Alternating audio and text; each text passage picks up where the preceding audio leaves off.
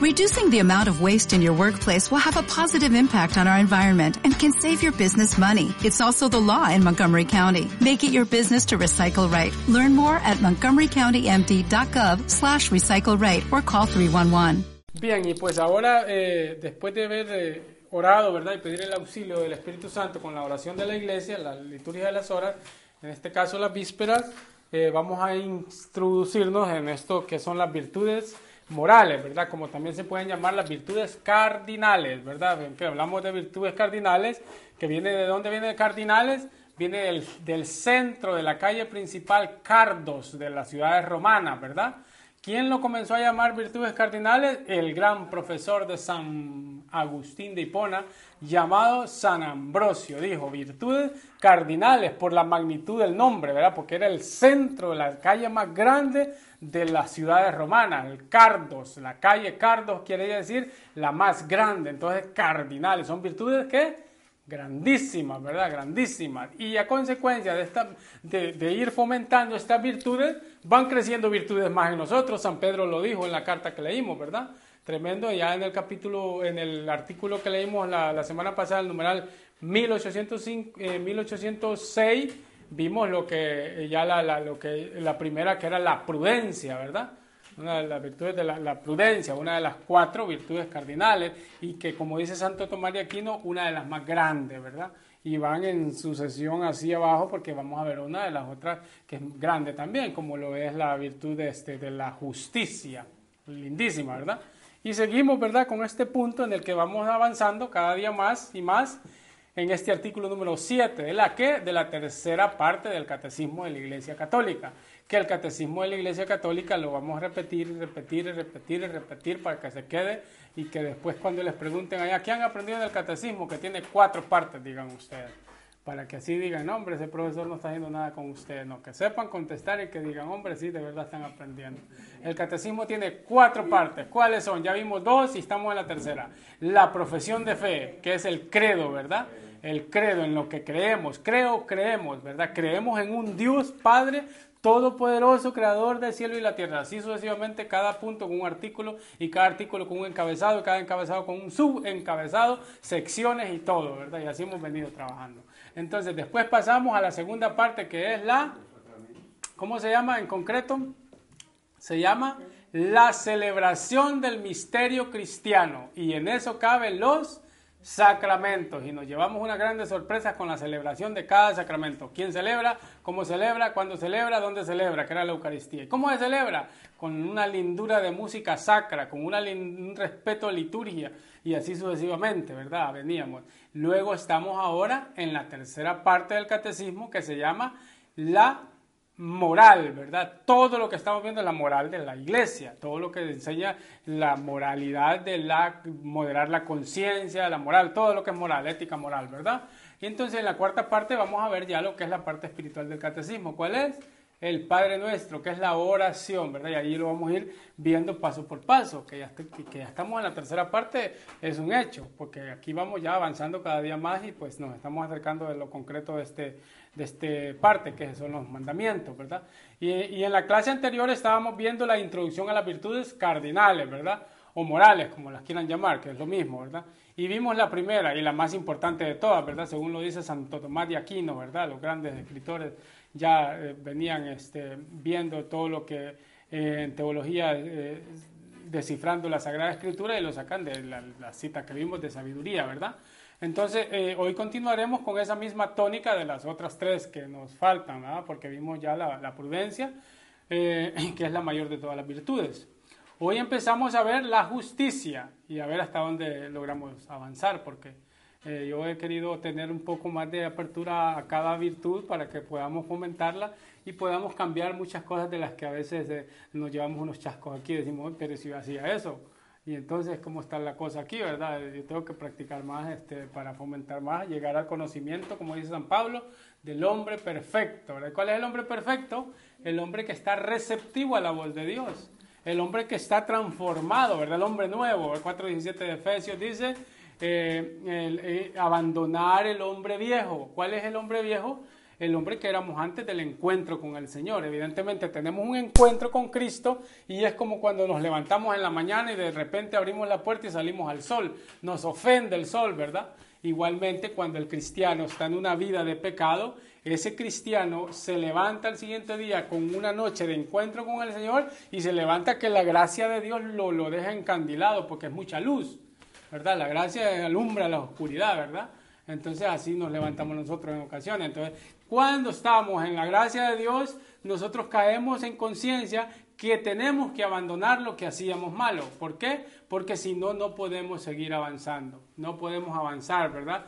No podemos avanzar en, la gracia de Dios y con los mismos apegos que practicábamos, con los mismos desórdenes que nosotros practicábamos, no se puede avanzar. Vienen personas, pueden ir a retiros de sanación domingo a domingo, pero si no son receptivos y si no fomentan las virtudes, estaremos gastando nuestro dinero y nuestro tiempo en los retiros de sanación. Mejor que me vengan a dar algo aquí a mí, aunque sea un cafecito, yo les explico un poco lo que es el catecismo, ¿verdad?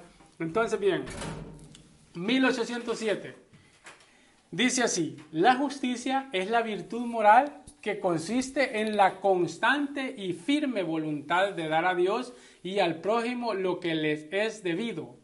La justicia para con Dios es llamada la virtud de la religión. Oigan bien, la virtud de la religión para con los hombres la justicia dispone a respetar los derechos de cada uno y a establecer en las relaciones humanas la armonía que promueve la equidad respecto a las personas y al bien común. Ojo que dice la equidad, no dice el igualitarismo, que es bastante diferente equidad que igualitarismo, ¿verdad?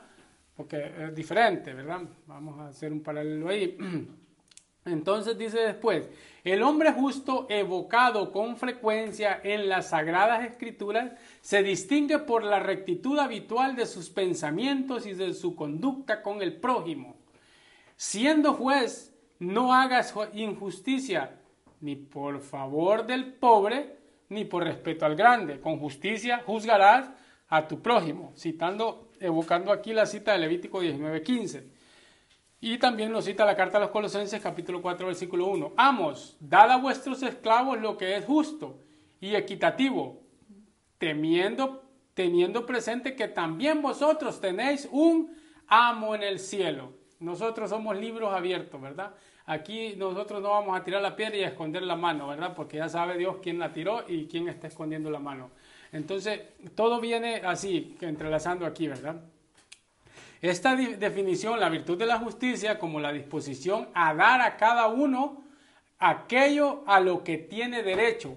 Esto, eh, esto, esto es la definición, ¿verdad? La virtud de la justicia, la disposición a dar a cada uno aquello a lo que tiene derecho, ¿verdad? A cada uno lo suyo, saber reconocer en cada persona lo que esta persona tiene. En este caso, en la vida religiosa, en la vida cristiana, en la vida de grupo, en la vida de comunidad, es reconocer, es justo reconocer en el otro que me lleva en prédica y decir, este es un buen predicador. Porque si yo, como cristiano, compañero de grupo de él, estoy atacándolo, no, que traigamos a fulano a predicar y a este, estoy tapando lo que en justicia a este le corresponde.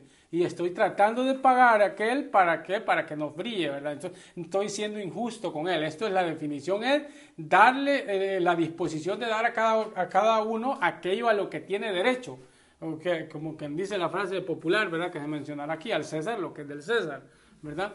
Entonces, a cada uno lo suyo. Esto supone tener una sensibilidad y un respeto de los derechos y deberes, ¿verdad? Siendo como, como, como es el hombre, ¿verdad? Un ser racional, en, en, eh, en permanente vinculación con Dios y con los demás hombres. La virtud de la justicia va a tener un campo muy amplio, de suma importancia, para poder llegar a dar a cada uno lo que, lo que en derecho es suyo, lo, cada uno lo que en derecho le corresponde, ¿verdad? Hay algo objetivo en la virtud de la justicia, así como en la virtud de la caridad puede tener un, un, margen, muy amplio en los márgenes de amor, ¿verdad? Los grados de amor son muy difíciles de, de, medir. ¿Cómo se mide el, amor? Se suele decir que la medida de la caridad es el amor sin medida. Oigan bien, la medida de la, medida de la caridad es el amor sin medida. una persona que tenga amor, ¿cómo, ¿cómo tiene que amar? La Madre Teresa de Calcuta lo decía, San Alberto Hurtado lo decía, tiene una frase lindísima, Teresa de Ávila también lo dice. ¿Cómo tiene que amar una persona que, que, que fomente la misericordia en él? En primer lugar, una persona no puede fomentar la misericordia si antes no ha sido testigo de la misericordia. ¿Me? ¿Me explico? Primero, usted tendría que haber pasado una vida de pecado y el Señor lo tendría que ver eh, perdonado de toda su miseria para que usted pueda así también perdonar al otro con todo lo que, le incluye, lo, que incluye ¿verdad? la miseria del otro. Entonces, ¿cómo se mide la... Eh, se suele decir que la medida de la caridad es, es, el amor sin medida y la frase grande aquí es amar hasta que duela, ¿verdad? Amar hasta que duela. Porque si el amor no duele, no sirve no tiene amor. Díganme ustedes, ¿quién no se ha enamorado aquí y sufre cuando pasan tres horas y no le llega un texto de su amada o de su amado? Díganme. O alguien que esté enamorado y le textea a esa muchacha o a ese muchacho y no le, no le, no le conteste para atrás, ¿verdad? Piense, ¿por qué no me llama? ¿Por qué? Que aquí no que me ama y aquí sufre. El que ama sufre. Entonces, amar, si el amor no duele, entonces no es amor. La medida de la caridad se suele decir que es el amor sin medida. Amar, entonces amar sin medida. Amar sin medida, ¿verdad? Los santos, San Francisco de Asís le decían, si tocas a ese leproso, te vas a contagiar. ¿Y qué hizo él? Sin medida lo abrazó y lo besó San Damián de Molokai a la isla maldita, ¿verdad? Y así ahí se distingue la medida de la caridad, amar sin medida. Y ya veremos después, por último, lo que tiene la iglesia como ejemplo, ¿verdad? Sin embargo, la justicia impone unas obligaciones estrictas, ¿verdad? Y por tanto tiene que tener, objetivamente hablando, una medida, tiene que tener una medida que es exigible y si no se cumple esa medida, se dice esto, es injusto. Si no se cumple la medida de lo que nosotros llamamos justicia, ¿cómo se le llama? Injusticia. Se le aplica también una medida a la justicia, ¿verdad? Porque esa persona tenía derecho a justicia o tal cual cosa, cualquier cosa, la justicia, tiene derecho a eso. Hay que hacer una salvedad, ¿verdad? Y es que la, la, Sagrada Escritura, y con mucha frecuencia, se habla de la palabra justicia. En otro sentido, se dice que, que José, Simeón, etcétera, eran, eran, eran varones, ¿qué dice? Varones justos, ¿verdad? Jesús dice en las bienaventuranzas, tener hambre y sed de justicia. ¿Pero qué justicia? ¿Verdad? Lo, que ocurre es que eh, en la escritura la justicia tiene, tiene como un significado más amplio. Es como una persona que se le diga en la Sagrada Escritura que es justa, es como que le diga a una persona santa, ¿verdad? Simeón, una persona justa, ¿verdad? José, una persona justa, está hablando con un término más amplio de la palabra. Estoy hablando de José, el esposo de María, no de José García. Entonces, este, eh, cuando se dice así, este, se habla de una persona justa en la Sagrada Escritura, una persona santa, ¿verdad? Una persona santa. Pero ahora en el catecismo se habla de la justicia en el sentido de la virtud de dar a cada uno lo suyo.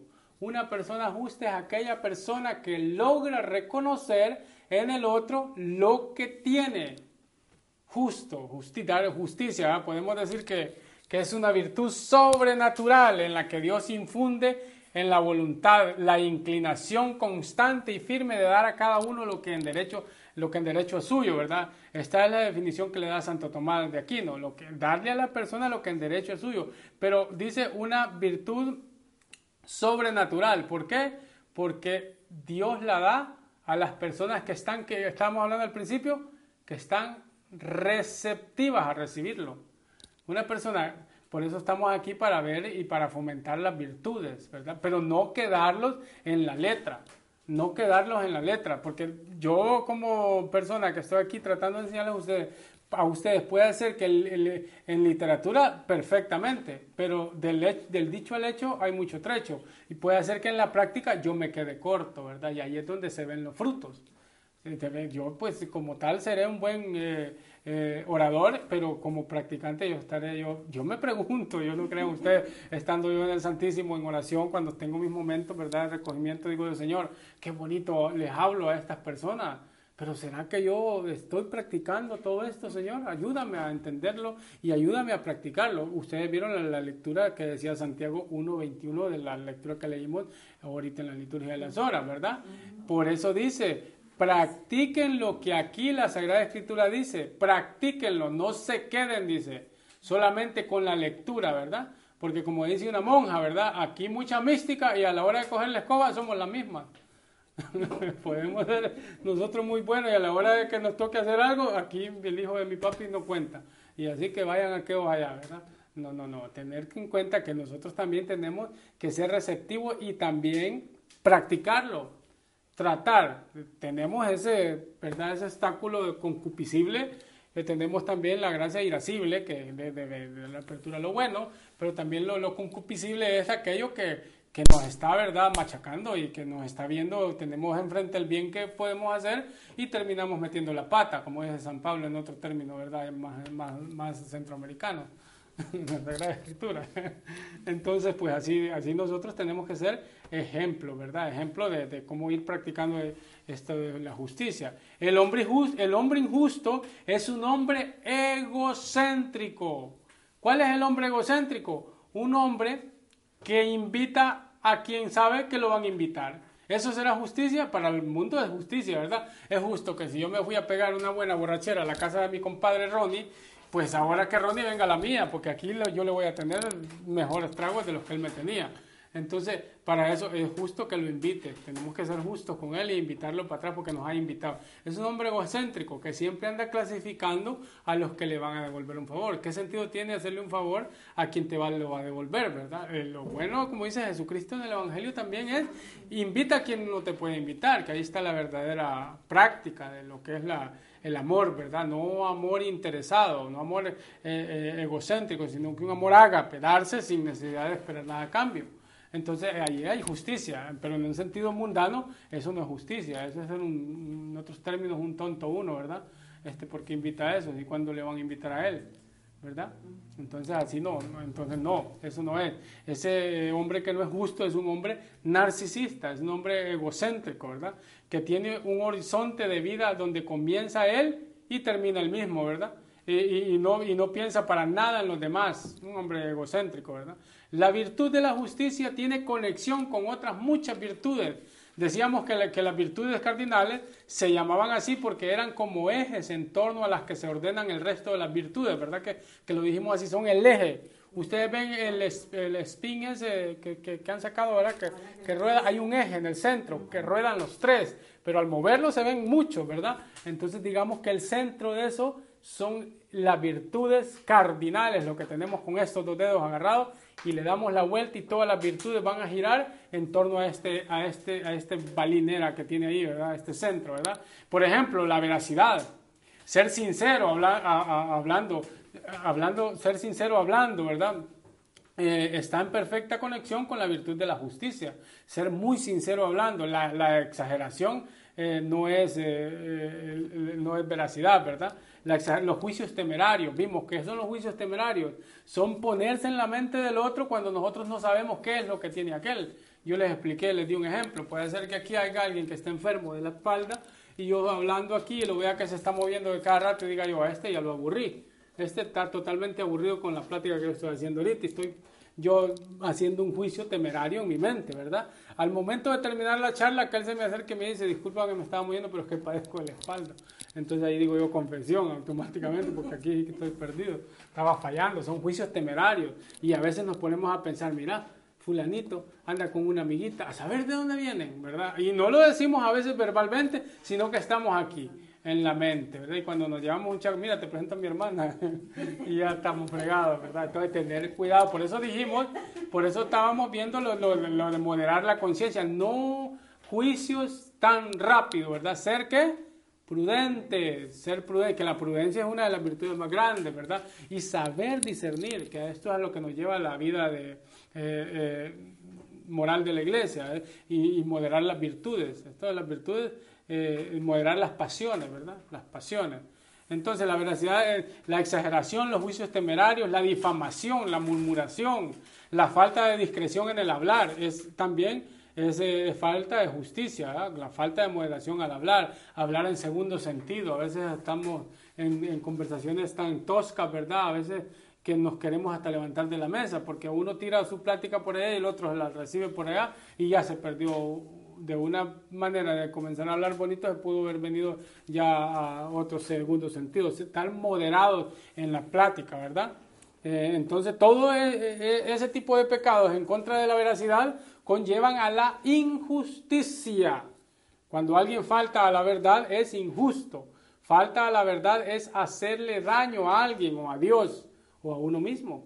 Porque al mentir, ¿qué hacemos? Nosotros pensamos que mintiendo estamos eh, haciéndole daño al otro. No, yo siempre lo he dicho, el mentiroso es como un masoquista. Es que se está pegando el solo, se está haciendo daño el solo. Y le puede estar haciendo daño a los demás. Porque eso del chambre es tremendo, ¿verdad? San Bernardo de Claraval dice que la lengua es, es, un, es, un, es un arma la más peligrosa que hay es la lengua, porque con la lengua tú matas tres personas de un tiro, de un solo. Matas a quien le estás contando, matas de quien estás hablando y te estás matando tú mismo. Eso es tremendo, ¿verdad? Entonces estamos atentando en contra de los demás y estamos atentando en contra de Dios. Si no, léanse el capítulo 3, creo que es de Santiago, ¿verdad? Que habla de lo que es la lengua y cómo lo va poniendo ahí como un, como un campo, un bosque que agarra fuego con una yesca, crece el fuego, lo pone como un caballo que le ponen un freno, que es tan grande el caballo y solo con ese frenito lo manejan, un barco que es inmenso y con un timoncito tan chiquito dominan esa gran nave. Esa es la lengua, domina todo el cuerpo domina todo el cuerpo, ¿verdad? Entonces, la gratitud, otra virtud que se fomenta con la justicia. Ser agradecido está, eh, eh, eh, está relacionado con la justicia. Cuando nos falta sensibilidad para reconocer tantos dones recibidos, al final somos injustos, ¿verdad? Somos injustos cuando tenemos esa sensibilidad para no reconocer, para, para, para reconocer tantos dones recibidos, al final somos injustos, ¿verdad? Porque no somos receptivos a lo que Dios nos da. Cada quien sabe lo que tiene, yo se los he dicho. Y eso es lo que cada bautizado está llamado a discernir. ¿Para qué he sido llamado yo en la iglesia? Cada uno, Dios no hace basura. Dios ha hecho personas irrepetibles, irrepetibles. ¿Cuántos millones y millones de, huellas digitales, verdad, en el mundo? Y no se repite la tuya. Por ningún momento te mueres y dejaste de existir. Esa huella digital ya no existe más. Nadie más la va a tener. Somos originales y tenemos que descubrir nosotros, ser agradecidos. La gratitud, eso es lo que va reconociendo uno, ser sensible, ¿verdad? A los dones que uno recibe. ¿Para qué los recibe? ¿Para qué son los carismas? ¿Para qué son los dones? Para mí, no, son para el servicio de la comunidad, para ponerlo al servicio de los demás.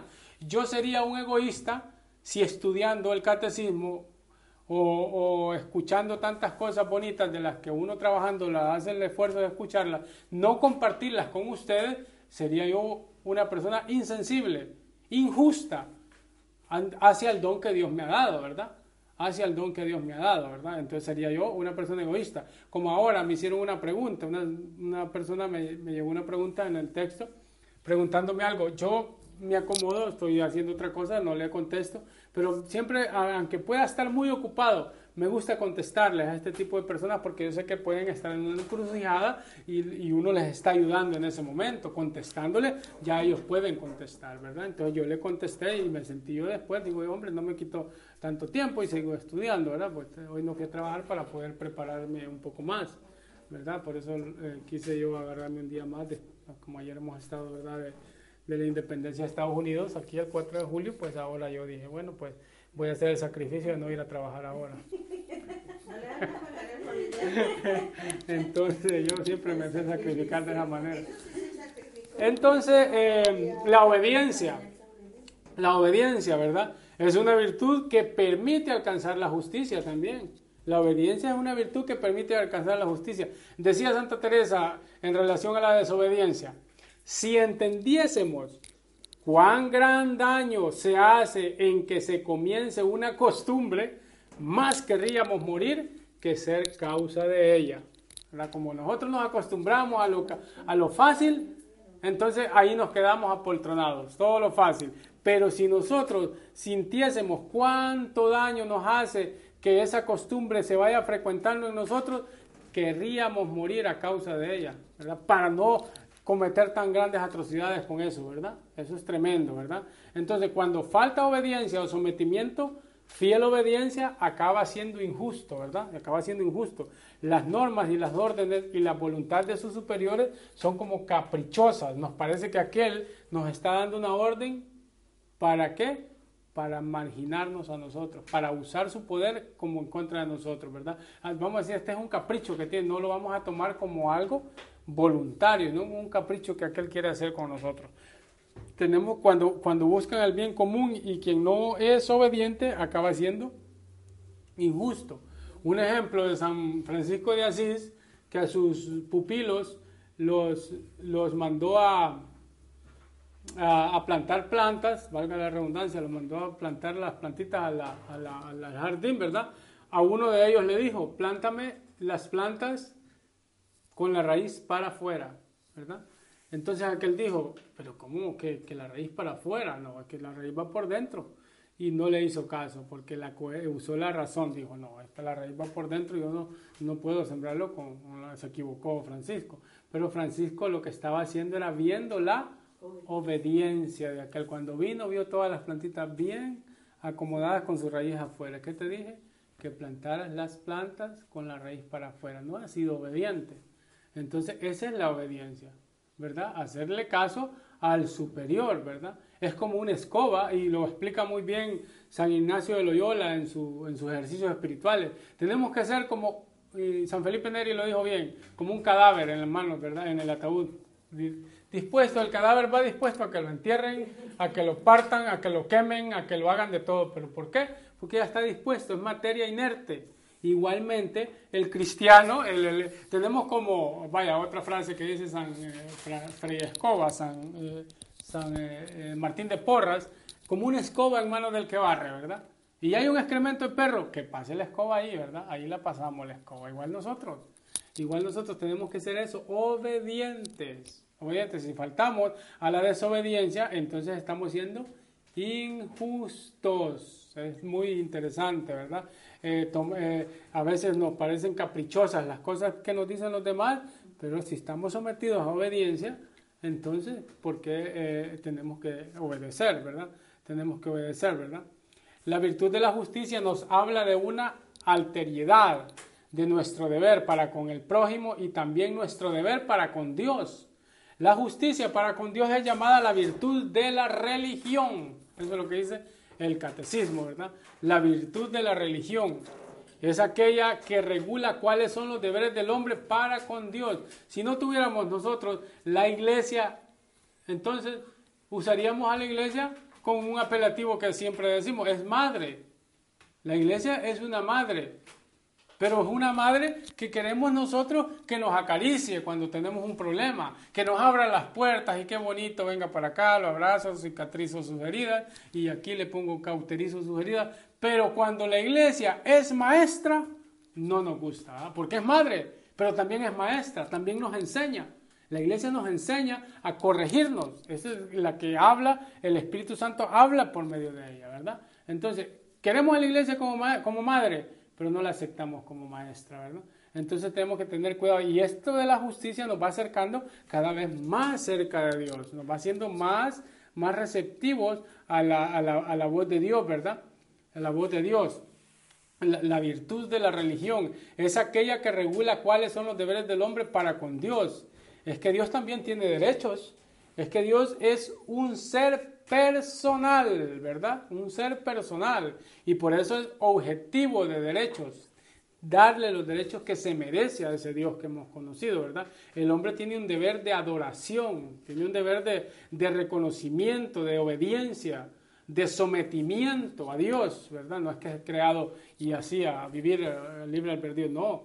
Tenemos que ser receptivos y darle el puesto a Dios, decir que Dios es mi creador, reconocer a Dios como el Dios verdadero, es ser justo uno, ¿verdad?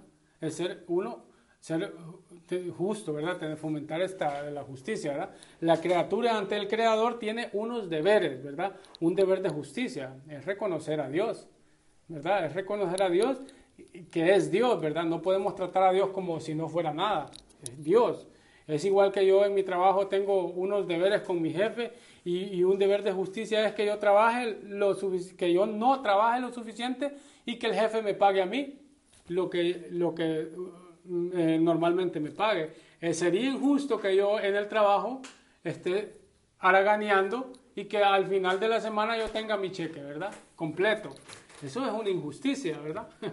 Evidentemente hay trabajos que son, como dicen, como dicen en, el idioma inglés, a, pizza cake, ¿verdad? Hay días tranquilitos, ¿verdad? Que uno no hace nada. Por ejemplo, yo en mi trabajo trabajo duro, no digo que todo el tiempo trabajo duro, pero a la edad que tengo en ese trabajo, ya gracias a Dios, pues a veces es que no hago nada. Y digo que largo se me ha hecho el día, ¿verdad? Pero ¿qué más voy a hacer si eso es lo que me, me han delegado a hacer? Pero es injusto que tú tengas un trabajo de regla y que te digan, tú tienes que producir esto porque te vamos a pagar lo justo. Es injusto que tú vengas y llegues a, a, a, ganear allí eh, a organizar, como se dice, y, cuando llegue la semana diga pero no me han pagado lo que me he ganado. ¿Has trabajado lo justo para esto? Entonces, eh, también nosotros con, nuestros jefes tenemos unos deberes. El trabajo es, un deber. También fomentamos ahí la justicia en todos los ámbitos. Igualmente, ah, me atortaron en matemáticas, saqué 60 y pues no pasé, o 50 no pasé. ¿Por qué no pasaste? ¿Estudiaste lo justo para pasar? todo es idénticamente igual. Y lo podemos también llevar en un campo para los evangelizadores, para los, para los eh, predicadores, podemos decirlo. Esta persona le dimos un tema y acá nos vino a contar un, un, chiste de aviones. Y le dimos un tema concreto que nos trajera. ¿Qué pasó? Como no se preparó, me llevo cualquier cosa que pueda agarrar del camino y con esto me los como, ¿verdad? y con un chiste se fue la prédica y a Dios en lo que le habían. Entonces no ha sido justo con las personas que han dado de su tiempo para ir a escucharlo, ¿verdad? Para ir no ha sido justo, ha sido injusto, ¿verdad? No ha, ha, reconocido que las personas también han dado su tiempo para que Él les venga a hablar cosas importantes de lo que le habían dicho que hablara, ¿verdad? ¿verdad? Eh, pues con esto eh, eh, vamos a, a pasar a, un poquito más adelante de lo del, del, numeral, meditando un poco más, ¿verdad? El hombre justo, evocado con frecuencia en las Sagradas Escrituras, se distingue por la rectitud habitual de su pensamiento y de sus conductas con el prójimo. Y aquí está la cita del Levítico 19:15. Siendo juez, dice, siendo juez, no hagas injusticia, ni por favor del pobre, ni por respeto al grande con justicia juzgarás a tu prójimo. ¿Verdad? tendremos que ser sinceros, reconociendo que con, que con bastante frecuencia, ¿verdad? Cometemos injusticia por, por respeto al grande o por favor del pobre.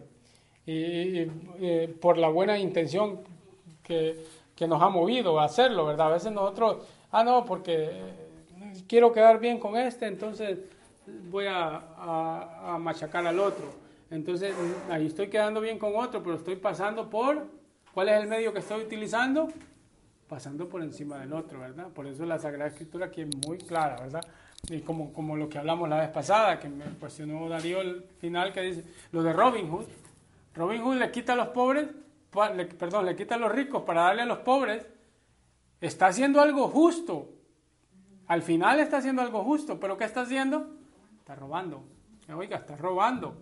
No puedes hacer eso, ¿verdad? No puedes hacer eso, como el ejemplo también de que yo tenga mi refrigeradora llena de comida abierta en la casa y deje la puerta abierta y los vecinos no tengan que comer. Entonces venga y diga, no, esto tiene mucho que comer, yo me voy a meter como, como el fin que va, que el fin que yo busco para esto es saciar mi hambre, porque tengo hambre, pero los medios que estoy utilizando no están bien, ¿verdad? O sea, el fin no justifica los medios. Entonces, no se puede, ¿verdad? Estoy robando, ¿verdad? Eso de Robin Hood está robando, está cometiendo una injusticia. A veces se, han creado ciertos mitos, ¿verdad? Eso del ladrón simpático, ¿verdad? Es como que adorna esa injusticia con una buena causa, adornar la injusticia para, con una buena causa. Eh, yo le quito a los que tienen, no, pero si este tiene bastante, ¿para qué le va a servir? Le sirve mejor a los demás y se lo lleva, ¿verdad? Está robando, eso no se puede hacer. Eso no, esto, y, eso es un dicho que dice. ¿eh? O, en el trabajo yo he escuchado miles de personas que dicen de, los jefes de uno, no, ese viejo tiene billetes y de vacaciones se va para Florida todos los años. ¿Y para qué? Mejor, mire, juguemos aquí en la hora de trabajo. a mí no me interesa lo que haga mi jefe, lo que a mí me interesa es que yo le produzca para que él pueda pagarme, ¿verdad? Porque si no, ¿cómo le produzco? No, me va a pagar, si no se produce no, no voy a tener mi salario. Entonces también hay que ser justos, ¿verdad? Para que sean como justos con nosotros, ¿verdad? La, la, injusticia se califica por el hecho objetivo de no dar a la persona lo que en justicia es suyo. Como dice el dicho popular, al César lo que es del César, ¿verdad? Otro texto que aquí remite el catecismo es el, el Colosenses 4.1. Amos, dad a vuestros esclavos lo que es justo y equitativo, teniendo presente que también vosotros tenéis un amo, dice, en el cielo, ¿verdad? Esta es la palabra de Dios, de la carta a los colosenses. Entonces, es bien importante tomar en cuenta que, que de la misma manera que nosotros nos portemos, así mismo se portarán con nosotros. Como vamos a cosechar manzanas, ¿verdad? Si estamos sembrando peras. No podemos, tenemos que cosechar, tenemos que sembrar lo que, lo que queremos cosechar, ¿verdad? Entonces, eh, vamos en ocasiones pegando pescozones a quien encontramos y, a, quien a quien encontramos, ¿verdad? Y al momento de que nos dan a nosotros, somos unos quejías, ¿verdad? Nos quejamos porque me dieron, pero yo también paso así. Yo también paso atropellando a los demás. Para poder cumplir bien la virtud de la justicia, eh, en la práctica es importante tener la capacidad de, de ponerse en la situación del otro. Hay que ponerse en la situación del otro, como dar dar limosna, estoy siendo justo, yo estoy dando limosna de mi, de mi, de mi, de mi sueldo, le estoy dando al otro, pero eso no es justicia. Eso es como un fariseísmo, ¿verdad? ¿Vieron ustedes la parábola de este que menciona San Lucas ahí del 15 creo que es? Cuando aquel el, que va al templo, ¿verdad? Con el, publicano y el, el, fariseo, ¿verdad? Y el publicano, el fariseo dice, ven, Señor, yo doy limosna, ayudo a las viudas, ayudo acá, etcétera, etcétera, etcétera. Dame, dame, dame, Señor. Y al momento de que aquel llega, aquel llega el otro. Señor, ten misericordia de mí. Se reconoce, ¿verdad? Se reconoce pecador y el Señor bendice al otro. Me gusta lo que ponen en EWTN, un, programa que hay, La casita sobre la roca, un franciscano que sale ahí lindísimo. Sale el ratoncito ese, Timoteo, la rana, no sé qué. Y la otra... Eh, eh, llega el, fariseo ahí, Señor, ¿cómo se Es bien chistoso, tal vez lo vemos al final. Eh, entonces lo, que pasa aquí es injusto que yo haga cosas ante los ojos de los demás para que de esa misma manera yo pueda recibir, ¿verdad? No, la justicia, para ser justo uno, tiene que sentir con el otro, no solamente darle, sino que sentir con Él, ¿verdad? En la Sagrada Escritura se dice, eh, no te acuestes sin pagar el salario del obrero, no te acuestes sin, sin, devolver lo prestado. Uno no sabe si le ha sacado prestado al otro y el otro necesita, cuenta con ese dinero. Mira, préstame 100 dólares, te los pago el martes. Se llegó el martes. Este no sabe si esta persona ese mismo martes ya se ha enjaranado por otro lado por hacerle el favor a él y a la persona que se, que se con la otra persona que se enjaranó no es tan misericordia como él con el otro. Puede ser que este vaya a tener un problema serio por lo que está, eh, que no va a poder pagar porque el otro le mintió. Entonces, para poder ser justo hay que ponerse en los zapatos del otro y sentir con el otro, sentir con el otro. Botamos la comida que nos sobra. No nos ponemos a pensar cuántas personas hay aguantando hambre. Y lo dicen los padres de la iglesia. Si en tu closet, dice, si en tu casa hay más de lo que tú usas, estás robando. La comida que te sobra no es tuya, dicen. No es tuya, la estás robando. La estás robando, ¿verdad? Una persona que tenga más de lo debido, está robando. Está robando. Tengo cinco. Tenemos en el closet este par de zapatos del color de la camisa que me voy a poner la otra semana. No sé qué para el otro zapato. Tenemos la combinación desde la gorra hasta los zapatos, ¿verdad? Rojo, verde y así sucesivamente. Cuando tenemos hasta además, eso es injusto, es una injusticia, estoy robando. No estoy siendo yo, eh, no estoy siendo justo, ¿verdad? Con los dones recibidos. Eso es lo que dice el catecismo con los demás, ¿verdad? Es una injusticia el no pensar en que el otro tiene una necesidad.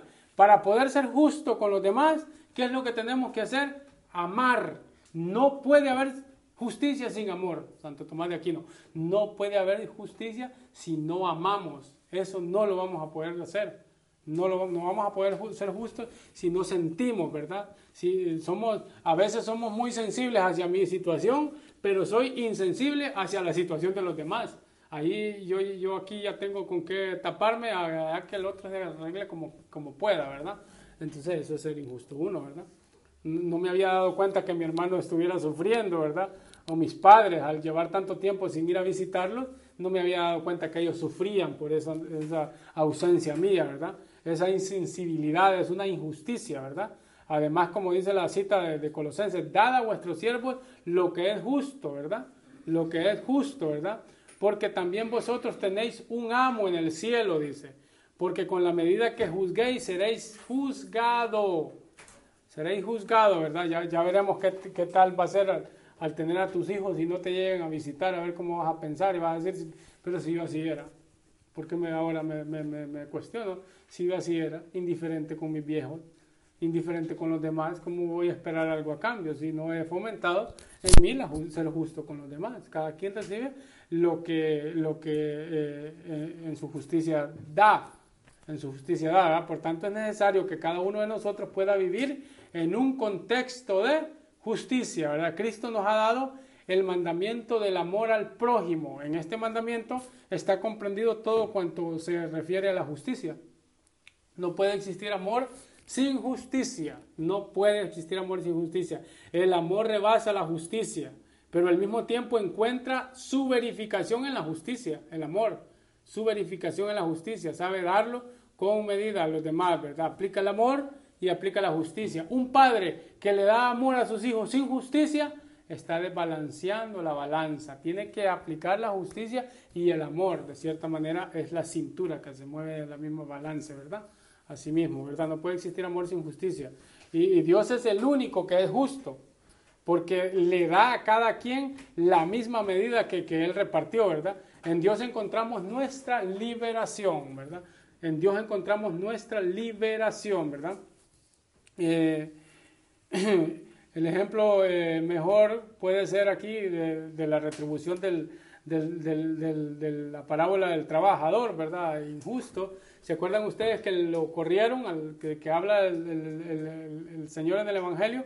corren a uno, eh, al capataz que lo corren y dice, ajá, voy a llamar, dice, a los que les debo. Entonces dice, ¿cuánto le debías a mi amo? Le dice, ah, le debía 100 quintales de, de, trigo, ¿verdad? Bueno, siéntate rápido y escribe que le debe 50. Porque este sabe que al salir de ahí, este a quien le está haciendo el favor, afuera lo va a recibir igual. Pero aquí ven que es alabado, este, este mayordomo injusto es alabado aquí. Y dice, qué inteligencia, ¿verdad? Qué inteligencia de persona, ¿verdad? ¿Cómo, cómo piensa que le van a retribuir afuera? Pero aquí no está alabando en cierto modo el acto que está cometiendo, sino que está alabando que con la misma medida que tú mides, serás medido. Hay que coger lo bueno de la parábola, ¿verdad? No que nos pongamos a pensar, ah, mira, este andaba en la oscuridad, pero eh, lo, está alabando el Señor. No. Pues este que está en la oscuridad es más inteligente que ustedes que viven en la luz. tendríamos que ser más inteligentes nosotros, ¿verdad? Agarrar lo que nos toca, ¿verdad? Que cómo es que si de la medida que tú des, de la misma medida te van a dar a ti. Él piensa y dice, si me voy de aquí sin nada, no voy a tener donde vivir afuera. Mejor llamo a los que les debe y lo siento y les digo que pongan menos de lo que le deben y así ellos me van a recibir afuera. ¿Verdad? Esta es la enseñanza que nos queda aquí, ¿verdad? Entonces, eh, cada quien es necesario fomentar por medio de la oración para poder ser justo, por medio de la oración, ¿verdad? Nadie podría percibir la justicia de Dios como injusta o incompleta. El buen ladrón en la cruz dijo, yo tengo lo que me merezco. El buen ladrón dijo, porque qué había hecho? Había robado. Él, él fue justo en decir, hombre, yo estoy aquí clavado en esta cruz porque me lo merezco, hay justicia. Aquí me están dando lo que me merezco. Si me robo algo, en ese tiempo te ponían a ti hasta las prendas que te habían robado, por eso allí salen hasta las copas, los cálices que te habían robado. Ese era el motivo que decían, lo están matando porque se robó eso. Tenían el ejemplo de lo que había robado. Entonces dice, le dice el uno al otro, ¿verdad? Le dice, hombre, nosotros estamos aquí porque lo merecemos, pero este que mal ha hecho. Es Jesús el justo, el más justo de todos. Y aún así, pero este Eh, es el pasaje de la parábola de, la crucifixión del Señor, ¿verdad? Este está pidiendo misericordia. Está pidiendo misericordia, ¿verdad? Siempre y cuando San Juan Pablo II lo dice, haya un corazón, haya un corazón palpitable y unos ojos abiertos, hay misericordia. Tenemos nosotros misericordia, pero ya cuando nosotros estamos con los tenis colgados, ya ahí no hay misericordia. Hay justicia. Y lo dice la carta a los Hebreos, capítulo 9, versículo 23 o 27, algo así. Nosotros lo encuentran y dice que hay justicia. ¿Qué yo me merezco? Lo que he hecho en la vida. ¿Y qué he hecho en la vida? Odiar. Entonces, ¿qué, te van a tener allá en el infierno? Los demonios te van a martirizar, te van a odiar. Eso es lo que te mereces, porque eso es lo que has fomentado. Pero si has amado hasta que te duela, por eso el ejemplo de los santos, ¿verdad? El ejemplo de los santos, y esto es el buen ladrón, ¿verdad? Que dice al fin, y al cabo yo, te lo, yo, yo, yo, yo tengo lo que me merezco, ¿verdad? Y aunque este mundo sea injusto con él, él pide siempre misericordia, siempre pide misericordia, ¿verdad?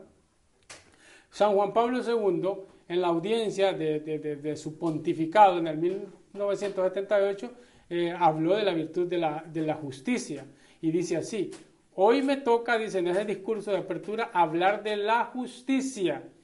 Eso fue en el mes de noviembre, porque estaba hablando de lo que yo les hablé al principio.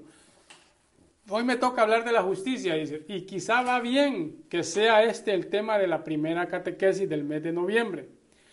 Pues en efecto, este mes nos lleva a fijar la mirada en la vida de cada hombre y a la vez en la vida de toda la humanidad con la perfecta, con la perspectiva de la justicia final, ¿verdad?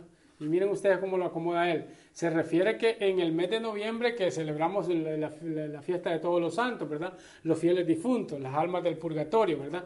E, ese es el mes en el que fijamos nuestra mirada en el más allá, ¿verdad? Todos somos conscientes, en cierta manera, de que no es posible llenar la medida total de la justicia en la, en la transitoriedad de, de, este mundo, ¿verdad? La palabra oídas tantas veces, no hay justicia en este mundo, no hay justicia, ¿verdad? Quizás sea fruto de un simplicismo demasiado fácil. A veces vamos por lo más fácil, ¿verdad? Como voy por este camino más corto, no me importa que le robe a este, que es lo más fácil, entonces me tiro por ahí. Entonces, que vamos creciendo nosotros? Eh, vamos creando una sociedad enferma, ¿verdad? Que ese es uno de los pecados, ¿verdad? Pecado social, que hemos hablado cuando hablamos del, que ya vamos a llegar a eso también, el pecado contra el Espíritu Santo. Entonces, vamos creando ese ambiente. Entonces, a veces las, secuelas de lo presente es porque hemos estado enfermos desde la raíz y desde allá venimos, ¿verdad? Desde allá venimos fomentando eso y ahora estamos pagando las consecuencias de todo, de todo esto, ¿verdad? Entonces, eh, a esto se refiere, ¿verdad? La palabra, eh, cada quien va a lo suyo, atropellando a los demás, ¿verdad? Es necesario tener hambre y sed de justicia. Es por eso que el verbo se hizo uno de nosotros para compartir con nosotros su divinidad. Y, los demás son dignos de respeto porque son hechos a imagen y semejanza de Dios, ¿verdad? A veces aplicando la justicia se cometen atrocidades grandes. Ustedes se acuerdan cuando las Torres Gemelas, que pasó aquí, ¿verdad? El 11 de septiembre del 2001, cuando las Torres Gemelas que dijo George Bush y el nombre que le puso George Bush al ataque que hicieron en Afganistán, ¿cuál, fue? Justicia eterna, dijo. Así se llamó el lema de la guerra. ¿Y cómo eso es justicia? Que el otro venga acá y a matar también personas como nos mataron aquí, a matar allá. Eso podría llamarse este, venganza eterna, ¿verdad? No justicia eterna. Venganza eterna, ¿verdad? No se puede aplicar ese término a algo que vaya en contra de la justicia de Dios. Si Dios ha sido misericordia conmigo, San Pablo dice a Timoteo o a Tito, ¿cómo le dice? Le dice, Dios ha sido paciente conmigo, ¿verdad? A veces no tenemos esa paciencia, es otra virtud que también hay que fomentar, ¿verdad? Eh, somos misericordias con nosotros mismos, pero somos inmisericordias con los demás. Somos inmisericordias con los demás, no aplicamos justicia, ahí no cabe la palabra justicia, ¿verdad? Eh, entonces aquí lo mejor es fomentar esto leyendo la Sagrada Escritura, viendo en discernimiento, en oración, qué es lo que pide Dios de nosotros, hasta dónde queremos llegar con la gracia de Dios, que es compartir el reino eterno, ¿verdad? Allá en el cielo, uniéndonos a Él, uniéndonos a Él, de hecho está, ¿verdad? Entonces, pues aquí la dejamos.